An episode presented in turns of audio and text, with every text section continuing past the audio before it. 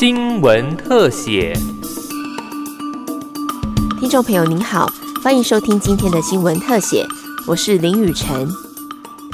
日前发生多起持刀伤人事件，引起社会大众关注。有网友在社交媒体上分享隐藏版梳子刀的照片。这类新兴的梳子刀外表看似简单，便于整理头发的梳子，但只要将梳柄拔出，就是具有高杀伤力、足以致命的小刀。这些新型刀械包括梳子刀、钢笔刀、钥匙刀，造型跟管制品匕首高度相似，网络上琳琅满目。不但价格便宜，也没有购买年龄及资格的限制。只要有心购买的人都可以轻易买到，尤其像梳子、钢笔及钥匙，因为都是随身携带的用品。却被制造成类刀具，游走于法令模糊的地带。尤利维指出，这些新形态的隐藏版梳子刀在外国青少年族群间非常受欢迎，而在台湾，这类新兴刀具在网络上的买卖也非常容易，只要在网络上下单就可以买。因此，外界也担忧，一旦在青少年族群间流行，恐将成为校园社会安全隐忧的不定时炸弹。立委也表示，目前枪炮弹药刀械管制条例中的管制刀未经许。可不得制造、贩卖或持有，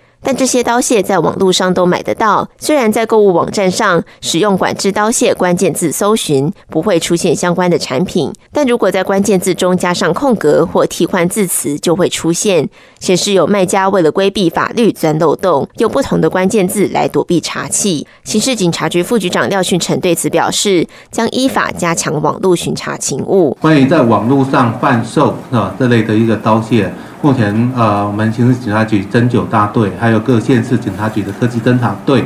他们都有一些网络巡查的呃勤务。那这一部分我们会呃再加强哈，这个呃做网络的巡查，如果有类似的情形，来依法侦办。那另外，对于呃学生携带类似的一个刀械出入校园，呃这部分呢，我想呃我们在跟教育部这边呢。也有一些沟通协调的机制。警政署保安组副组长陈文龙则说，目前枪炮弹药刀械管制条例列管十二种刀械，如果不是明确属于前述列管范围的刀械，实务上是由各县市警察局自行认定。以梳子刀为例，实务上会认定为匕首的一种，只要未经许可在网络上贩卖或持有，警方绝对会依法送办。这个要认定是以实物。如果我们刚刚看到了这一把刀哈。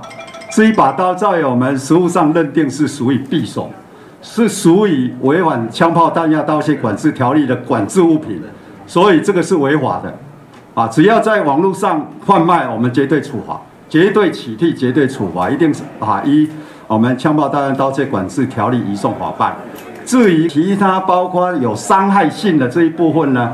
啊，只要是真正危害到我们百姓的啊人民的生命身体。安全部分啊，造成啊比较重大的危害，我们朝这个方向来推动啊修法，把它纳管。此外，新兴刀械外形千变万化，青少年容易因为赶流行或出于好奇购买。对于此类刀械，一旦进入校园，是否触法或造成危险？教育部学生事务及特殊教育司科长陈宗志指出，教育部针对这类校安事件处理分为三阶段，包括预防、紧急处理和召开定期会议，并提供各级学校应变 SOP。